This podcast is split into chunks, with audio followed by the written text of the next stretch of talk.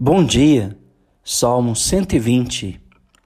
Imagine você cercado por pessoas inimigas querendo a sua destruição, querendo o seu fim. Imagine você cercada de falatórios inúteis e profanos que degridem a tua reputação, a tua imagem e questionam a sua intenção de paz. É isso que o salmista, no Salmo 120, está experimentando. Mas ele, na sua angústia, clamava ao Senhor. E ele apela em favor do livramento. Por isso ele diz: Na minha angústia clamo ao Senhor e ele me ouve. O Senhor livra-me dos lábios mentirosos. É interessante como as pessoas podem usar tão mal as suas línguas, os seus lábios, que podem empregar todas as formas de falsidade para prejudicar o seu próximo os lábios de pessoas que dão falso testemunho, que roubam propriedades mediante a fraude, que caluniam os outros, que se ocupam da duplicidade. Estas pessoas voltadas contra você, como você comportaria? O salmista, ele colocou-se diante de Deus, ele clamou ao Senhor, ele tinha confiança que o Senhor ia o ouvir, também ia livrá-lo dos lábios mentirosos, da língua enganadora. E aí, nos versos 3 e 4, o salmista vê o juízo de Deus sobre estas pessoas. Que te será dado ou que te será acrescentado, ó língua enganadora. Aí ele fala: setas agudas do valente e brasas vivas de zimbro. Estas, esse zimbro era um arbusto cheio de espinhos que era colhido e servia como combustível. Então, assegurava um fogo ardente e setas agudas uh, eram vistas, né? Uh, setas de um soldado ou um caçador, que também trazia a ideia de terror e destruição.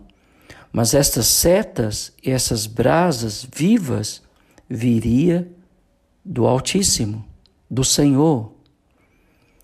E a língua mentirosa, a língua enganadora, ela acaba sofrendo engano e mentiras, mas ainda ela sofrerá o juízo de Deus.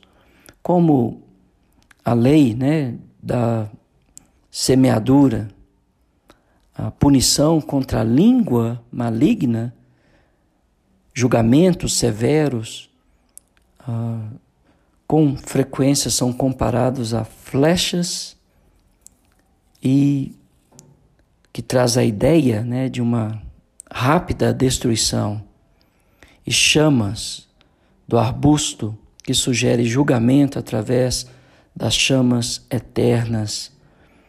Uh, e também está em pauta a ideia de retribuição conforme a gravidade do crime cometido, a lex talionis, e sobre a lei moral da colheita e da segunda semeadura. Ah, ou seja, a, a língua mentirosa, enganadora, também é enganada, também é ludibriada.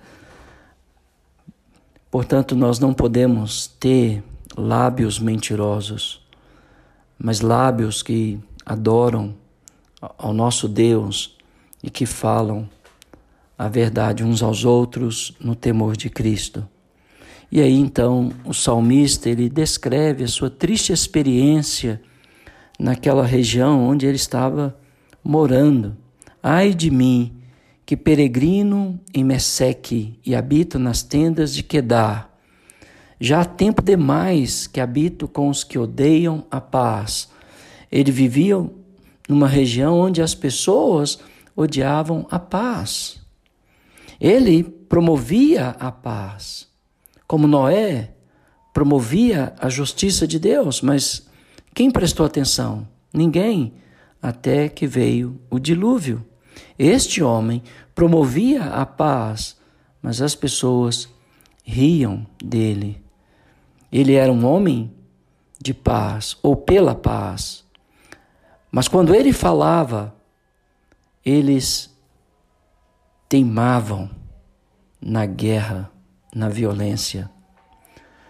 Eu não sei se você promove a paz na sua casa, na congregação onde você frequenta, ou se você está sempre no meio de confusão, de guerras de palavras, de contendas de palavras, que não traz nenhum proveito, nenhum crescimento, nenhum progresso para o reino de Deus. Eu quero te desafiar a meditar no que sai da sua boca.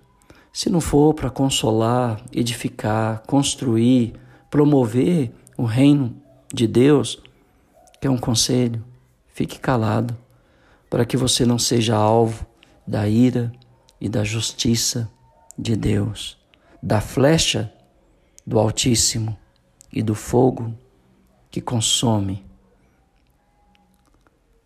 Portanto, deixa sair da sua boca palavras que edificam e abençoam as pessoas que estão ao seu redor. Nosso pouco tempo nessa terra, ou o pouco tempo que nos resta nessa terra, não deve ser usado para discussões tolas e fúteis e brigas que não trazem nenhum proveito. Que Deus te abençoe.